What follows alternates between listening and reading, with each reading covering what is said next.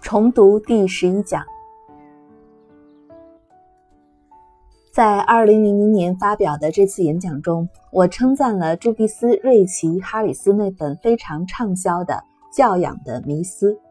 你们应该记得，这本著作证明了同辈群体的压力对年轻人来讲是非常重要的，而以往普遍认为很重要的父母的教养反而没有那么重要。这本具有极大实际意义的成功作品背后的故事很有趣。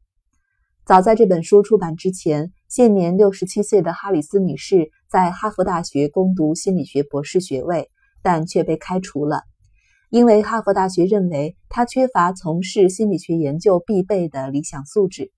由于罹患了某种无法治愈的自身免疫性疾病，哈里斯女士成年之后，大多数时间都待在家里。疾病缠身、默默无闻的她发表了一篇学术论文，《教养的迷思》就是根据这篇论文的基本观点写成的。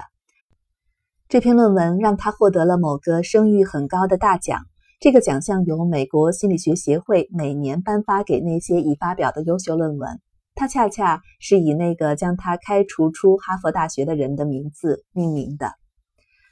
从他那本令人难忘的作品中得知这件荒唐的事情之后，我写信给哈佛大学，我的母校，敦促他授予我并不认识的哈里斯女士以名誉博士学位，或者授予她真正的博士学位，那就更好了。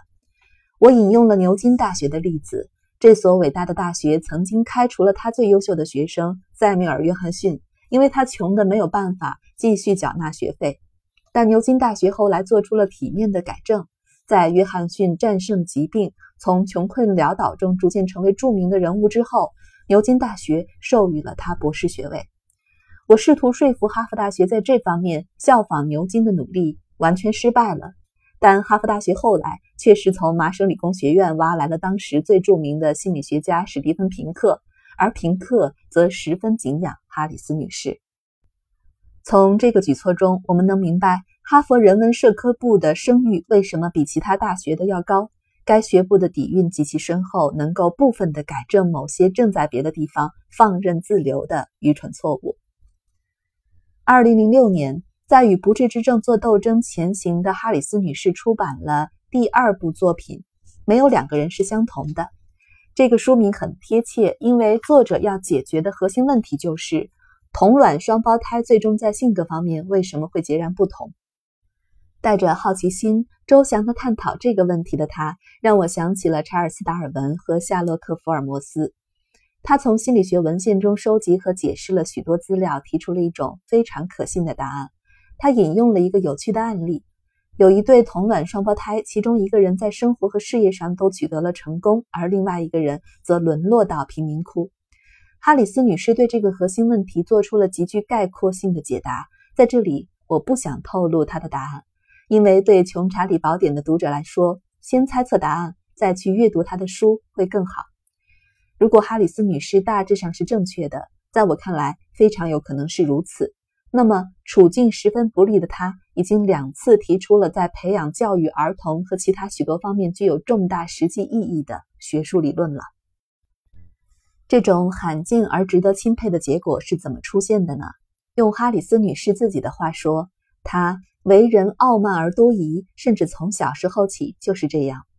这些性格特征加上耐心、决心和技巧，明显让她直到六十七岁还在探求真理的道路上走得很顺利。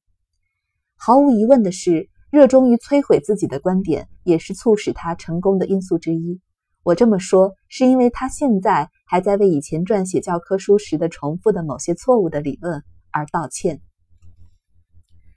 在这一讲中，我也展示了我的傲慢，因为我对自己所说的话非常有信心。这一讲无非就是宣称：一、学院派心理学是非常重要的；二、尽管如此，这门学科中那些拥有博士学位的学者和心理学理论和他们对心理学的表述，往往是有毛病的。